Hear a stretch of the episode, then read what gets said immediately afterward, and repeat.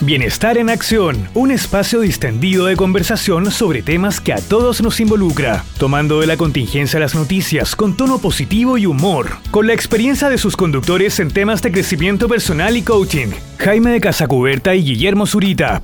Desde la cafetería de UCB Radio, iniciamos una activa conversación con el auspicio de Paltomiel de Gnob, que calma la tos producida por los resfríos y bronquitis. Cámbiate a lo natural con Paltomiel de Gnob.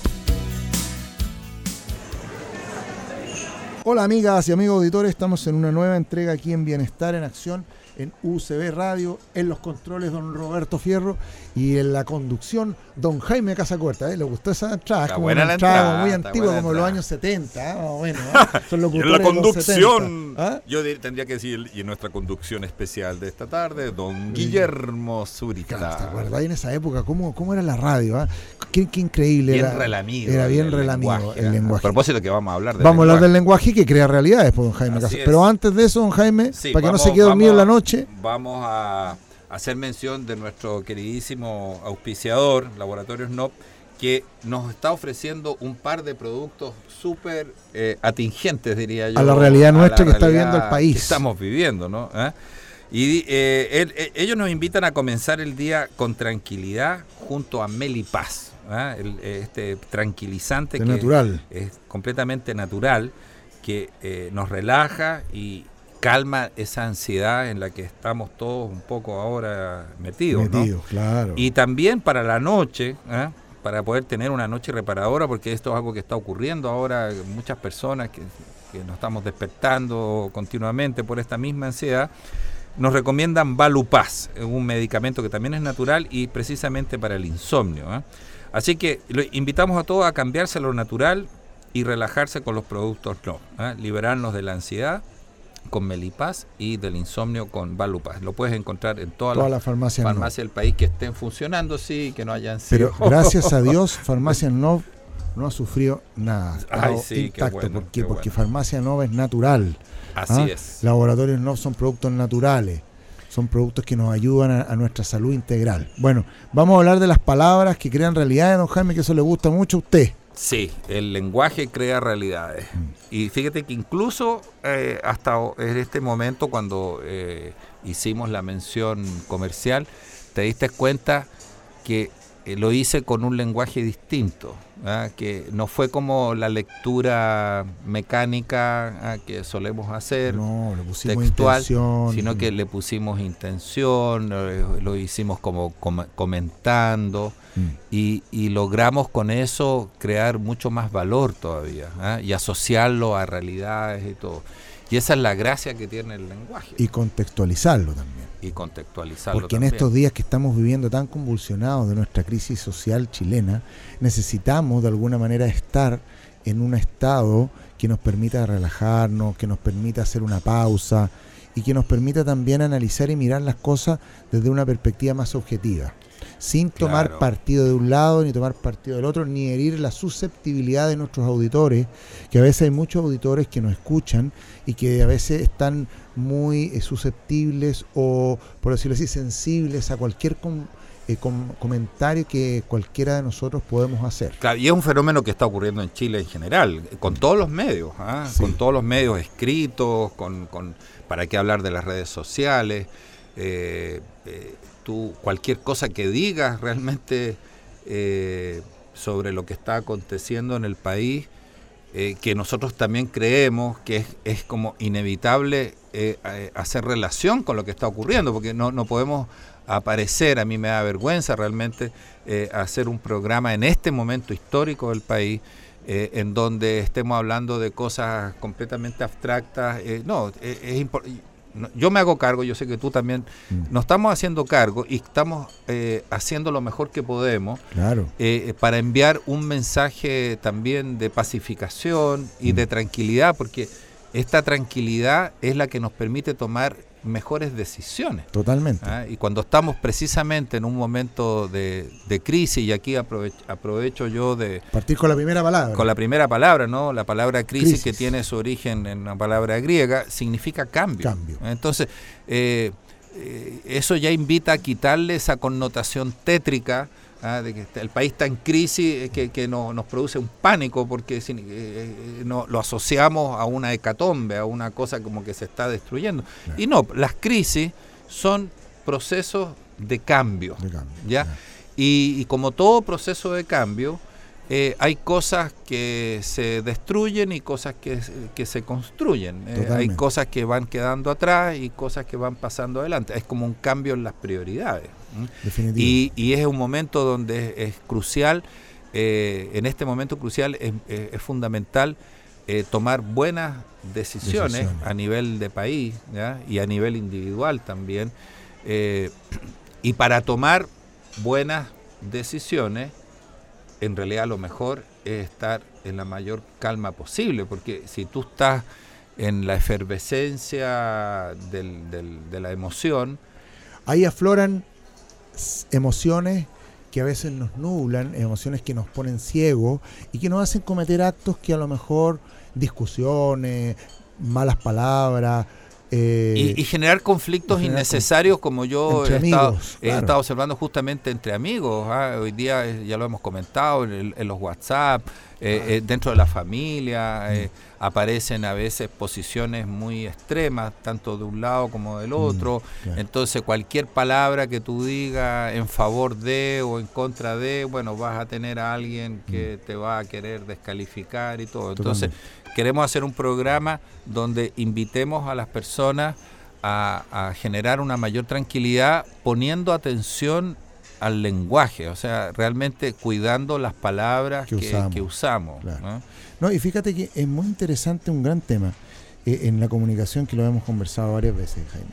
Muchas veces las palabras que usamos en nuestro día a día nos conectan con la sensación o con la manera en cómo nosotros captamos la realidad. Claro. Y eso la PNL, como bien tú lo sabes, las palabras están asociadas a algún tipo de sentido. Claro. Eh, nosotros vamos de sensación. de sensación también, si somos más kinestésicos, si somos más auditivos, si somos más visuales. Entonces, eh, cuando hablamos de una palabra que no alude a ningún sentido, que es una palabra más analógica, por ejemplo, esta palabra crisis que estamos hablando ahora, que, en general la palabra crisis significa cambio, y mm. que no tenemos que eh, imaginarnos que la crisis es algo eh, negativo, sino mm. que es algo positivo. y así hay muchas otras palabras que estamos viendo, eh, que estamos escuchando ¿ah? y que estamos leyendo, para ser más claro, en, en, las redes sociales, en la prensa, y tienen que ver también con la manera en que nos referimos a ciertas protagonistas del escenario eh, político chileno. Claro. ¿Mm? Y de hecho, eh, si hablamos de diputados o hablamos de senadores, mm. podríamos decir, eh, podríamos incluso hasta cambiar la palabra hoy en día. Claro, porque déjame. es que, ¿sabes lo que pasa? Es que, mira, que hay algo que quiero decir. Ah, para ya, ya. Podríamos hablar de imputados y de soñadores. ¿no? me, tiré el tiro que no lo aguanté. ¿ah? Imputados y, y soñadores. Ay, señor. Mira. Por eso que el lenguaje crea realidad. ¿ah? Entonces hay que tener mucho ojo y mucha calma con esto. Calma y tiza. Mm. Eh, mira, hoy, el tema de la PNL ahora está tomando una eh, para mí una gran importancia porque justamente la PNL se encarga, eh, se hace cargo de esta realidad que tiene que ver con que nosotros cuando vivimos bajo ciertos paradigmas etiquetamos la realidad con ciertas palabras y cuando se producen cambios importantes se va a hacer necesario empezar a modificar el lenguaje también. Totalmente. ¿ya? totalmente. Porque eh, eh, tiene que ser un lenguaje que ahora esté acorde a los nuevos paradigmas, a las nuevas creencias. ¿ya? Y, a propósito de eso, creo que va, vamos a comenzar, y yo, yo creo que ya hemos comenzado, pero vamos a entrar eh, muy pronto ya en una especie de, vamos a empezar a rebautizar eh, nuestras instituciones, eh, con otros nombres mm. que, van a responder mejor a, lo que realmente percibimos hoy mm. día. Mm. Y ahí me acordé de, de nuestro querido Humberto Maturana, ¿no es cierto? Que tú mismo me mencionaste que habías leído algo sobre algo que él escribió, dijo hace pocos días, y era de que en vez de hablar de la oposición, deberíamos hablar de la colaboración, por ejemplo. totalmente, totalmente, totalmente. Y mira cómo cambia completamente. Cambia el sentido, eh, incluso no, eh, la palabra colaboración habla de que somos todos uno en un fin común, digamos. No, y déjame hacerte ver esto. Mira, la palabra oposición, fíjate todas las connotaciones negativas que tiene. Tremendo. Porque si yo me declaro ante ti como tu opositor, como que me tiendo a mentalizar de que mi rol es oponerme, a todo lo que tú digas. ¿ah? En cambio, si yo me, me, me, planteo como un colaborador, yo voy a sentir la libertad ¿ya? de poder estar de acuerdo con algunas cosas que tú dices, ¿ya? y yo contribuir incluso enriqueciendo esas ideas, y también me siento con la autoridad de poder hacerte ver errores que yo creo que tiene tu postura ¿eh? y esa motivación que yo voy a tener para hacerte ver el, error es una motivación de colaborar con la clarificación o con la solución. Para despejar cosas. Para despejar cosas. Exacto. Pero no oponerme. ¿eh? Por eso es que yo creo que vamos a tener que comenzar a, rebautizar y cambiar los nombres de muchas cosas. Sí, porque además la palabra oposición suena tan feo, o sea, suena como, como alguien que está lejos también, ¿no? como que em, e, e, e, se opone a cualquier cosa. Y fíjate que no existe, porque en, estricto rigor, en, la jerga política, la palabra oposición, muchas veces los que son de un partido a veces llegan a acuerdos a pesar de tener ideologías distintas, pero llegan a acuerdos. Por lo tanto, no son oposición. En estricto rigor. En ese momento, para nada. No son oposición. Entonces, la palabra oposición deberíamos eliminarla y tenemos que hacernos cargo de los que están, los que estamos en los medios de comunicación, de sustituir esa palabra por colaboración. Y aquí vamos a seguir al maestro Humberto Maturana. Claro. Colaboración. Y fíjate que la palabra colaboración, eh, por otro lado, nos dice que estamos en un colectivo, que somos un grupo, que estamos haciendo una acción por todos nosotros, por los demás. Y eso de alguna manera nos va a cambiar inmediatamente la forma de actuar. La forma de actuar haciendo política. Vámonos entonces a una canción eh, que tiene que ver con estos vientos de cambio de Scorpions. Mis amigos los conocí yo en una época que venían a Chile. Y regresamos con estas palabras que crean realidades.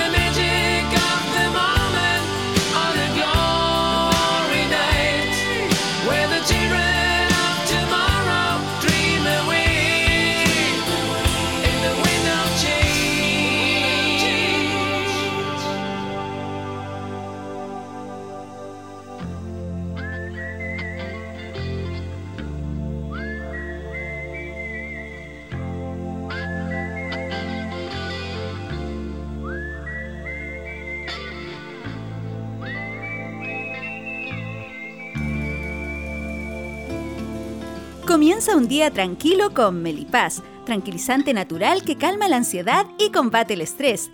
Y si el insomnio aparece, deja de contar ovejas y toma Valupaz, medicamento natural para el insomnio.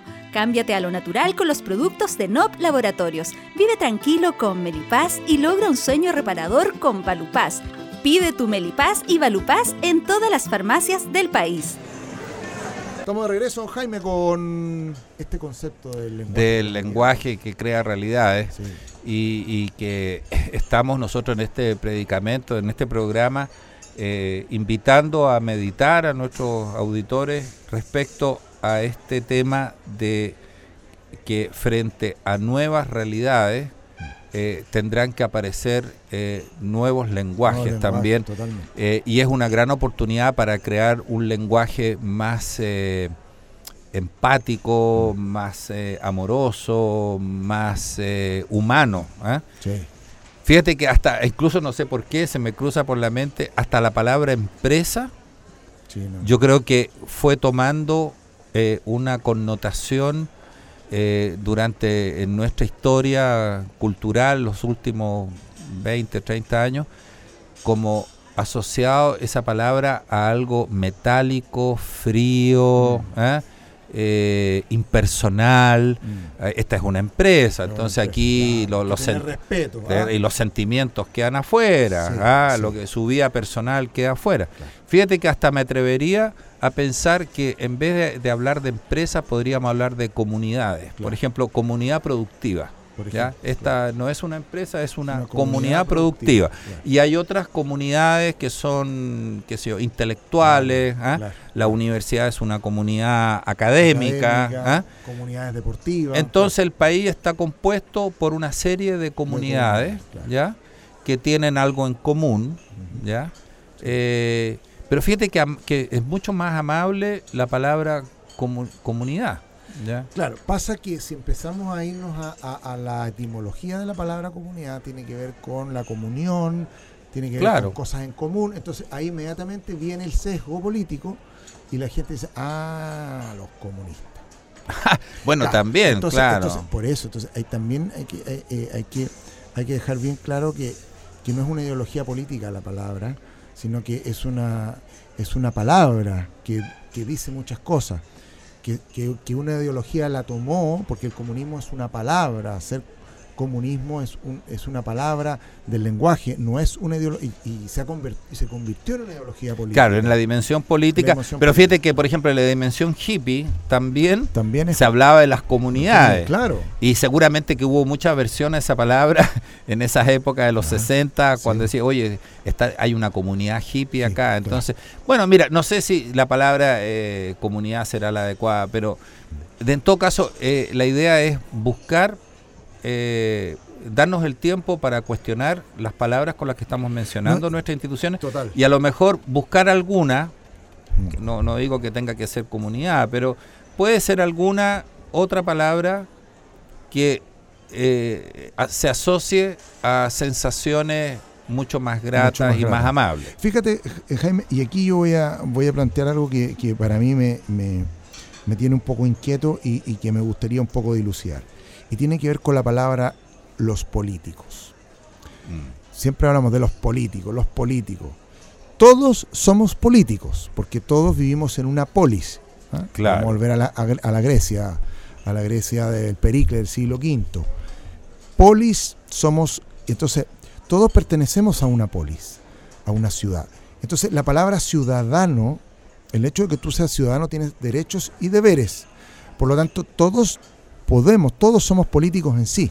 Lo que pasa es que hay personas que ejercen la política como actividad económica, Claro, productiva. A nivel así como profesional. Como digamos, profesional. claro. pero nosotros so- todos somos políticos. Entonces ahora la palabra político, ahora que va a haber este nuevo cambio donde la participación ciudadana cada vez va a ser más fuerte con la creación de los cabildos, en las municipalidades, va a haber una mayor participación de los alcaldes en las decisiones, la gente va a poder participar, va a tener más cercanía con sus alcaldes, con sus gobernadores, con sus concejales.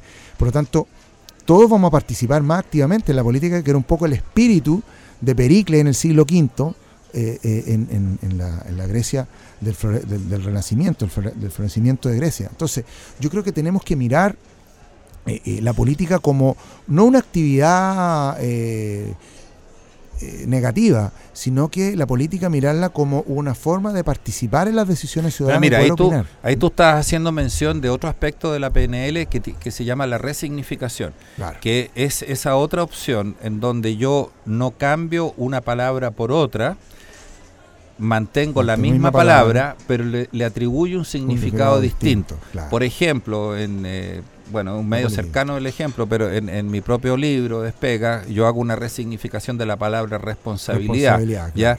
donde la mayoría de las personas tienden a asociar la responsabilidad con una sensación así un poco como de carga, ¿no? Como decir, oye, yo tengo varias responsabilidades, ¿ah? Sí. como una cosa media agotadora. ¿ah?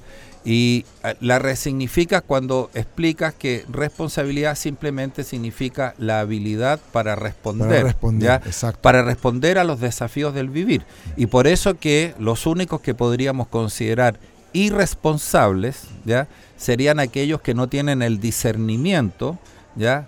para poder enfrentar el desafío del vivir y en, en cuya categoría caen las personas con demencia, ¿ya?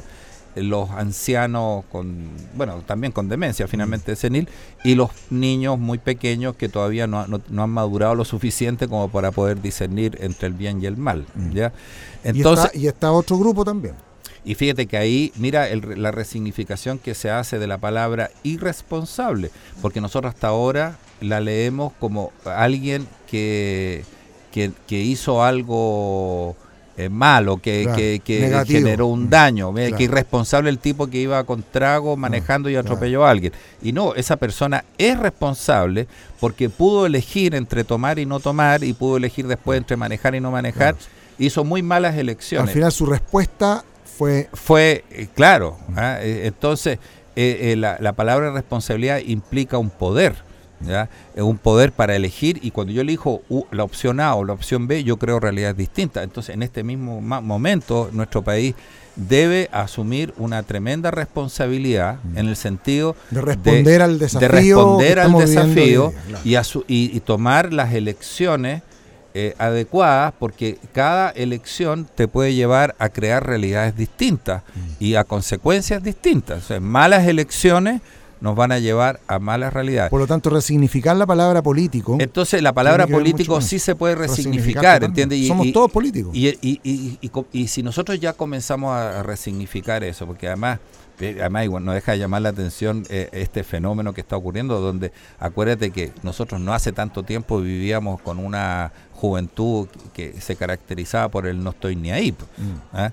Y ahora resulta que están completamente ahí. ¿ah? Extremadamente ahí y más allá que ahí. Y ¿ah? más allá que ahí, Claro, ¿entiendes? claro. Entonces ahora ya la política se, eh, se cambió el, el paradigma y yo estoy completamente de acuerdo contigo que hoy día, y es bueno, que todos nosotros nos sintamos también eh, con el derecho de expresar ideas políticas. Los paradigmas que van a empezar a cambiar y que forman parte de la resignificación es que antes, por ejemplo, para tú simplemente decir que eras político, lo mínimo es que tenías que pertenecer a un partido, partido político. político, claro. Porque esa era la pregunta que te hacían inmediatamente. Claro, Decían, ¿qué bueno, partido? pero tú a qué partido perteneces. Como si no hubiese otra opción. Mm. Hoy día el tema de los partidos es una cuestión que está va a comenzar a ser muy Muy- muy cuestionada claro. y se va a concebir de una forma distinta y por lo tanto va a tener que tener un, una- un nombre distinto. Distinto, ¿ya? Agrupaciones. Agrupación, por ejemplo, claro. Claro. yo pertenezco a la agrupación De- ecológica claro. Mm. o a la doctrina O de la filosófica, doctrina filosófica X. también, claro, exactamente. O sea, invitamos entonces a la gente a resignificar, a mirar sus palabras, a entender que cada uno de nosotros el día de hoy en, en- en la nueva realidad que está viviendo Chile eh, es importante eh, empezar a- a que estas palabras que estamos usando como crisis, como los políticos, la resignifiquemos, la cambiemos y la podamos adaptar para a adaptarla a, las realidades que van emergiendo. ¿ya? Entonces, incluso a lo mejor, al menos podríamos, cuando mencionemos después eh, a las personas que, que van a, a- a trabajar en, en- en un congreso, ¿ah? si es Mm. que el país decide continuar Continúa. con, un- eh, con esta institución del congreso, tal vez deberíamos llamarlos a ellos representantes, por ejemplo. Claro. ¿ah? Eh, representantes que como cualquier otro ciudadano ejercen, por supuesto, eh, una y tienen una visión política. Claro, exactamente. Eh, y, y fíjate que si empezamos a buscar los significados de las palabras senadores, Mm. diputados O ministro. eh, o ministros, eh, todos tienen una categoría asociada a, a- a la estructura de la antigüedad grecorromana. Claro. Todo. Entonces, eh, también hay que empezar a resignificar esas palabras, a buscar qué palabra es la más adecuada. Eh, también, eh, aquí hay un tema educa- educativo también. Aquí yo creo que la educación cívica va a ser la materia, va- podría llegar a ser una de las materias más importantes, los ramos más importantes en los colegios. No, eso va a tener que sí o sí O volver. sea, va a tener que volver la educación cívica para que entiendan lo que es una constitución, lo que es una asamblea constituyente, que la gente no entiende, que tú Claro, se, lo se- explicar, Jaime. claro se, ha- se hablan de todas estas cosas, eh, pero como el país en realidad abandonó ese, eh, se desinteresó por la educación cívica, Claro. Bueno, estas son las consecuencias. ¿ah? Ahí está la oportunidad ahora la- de poder de poder hacer una especialidad, incluso un, negocio, podríamos hacer cursito de educación cívica, ¿ah? acá a, la- a los, a los millennials, ¿ah? para que entiendan un poquito Ya están esto, apareciendo Claro. varias ofertas Sí. ya de, de, de curso de educación cívica para millennials. Educación cívica para millennials. ¿ah? Millennials. Ah, Material de apoyo, una, ¿cómo se llama? Un spray para que puedan pintar en, la, en una muralla. Yo creo que los propios millennials van a, a, eh, comenzar a crear también ellos sus, sus propias formas de educarse cívicamente. Cívicamente, sí. Bueno, ha sido un programa interesante, Jaime, el día de hoy, para dejar el mensaje a la gente de estar tranquilo, en paz, en su casa, mirar las cosas con más calma, mirarnos hacia adentro y poder eh, también poder entender que, que, que algo de responsabilidad tenemos, o sea, de una respuesta a Sí. esto, a este desafío que tenemos que tener entonces. Y ojo con el lenguaje, entonces, por- y no estamos hablando de al estilo del profesor Bandera, No, que claro. era como decir la palabra correcta desde el punto de vista gramatical, Claro. sino que ojo con la palabra que estás usando eh, y, y date cuenta si esa palabra realmente está identificando o no la nueva realidad que está emergiendo. Bueno, eh, seguimos eh, transmitiendo acá en UCB Radio. Ya vienen los próximos programas, entonces Jaime, nos despedimos hasta mañana y que tengan una buena tarde, una bonita tarde de tranquilidad, disfrutando esta hermosa región de, de Valparaíso, la ciudad de Viña del Mar. Así que nos despedimos, Eso. Jaime, y no Y que la paz visitar. sea contigo. Sí, eso, no- nos estamos escuchando. Bienestar en Acción, un espacio distendido de conversación sobre temas que a todos nos involucra, tomando de la contingencia las noticias con tono positivo y humor, con la experiencia de sus conductores en temas de crecimiento personal y coaching, Jaime de Casacuberta y Guillermo Zurita. Desde la cafetería de UCB Radio, finalizamos esta activa conversación con el auspicio de Paltomiel de Gnop, que calma la tos producida por los resfríos y bronquitis. Cámbiate a lo natural con Paltomiel de Gnop.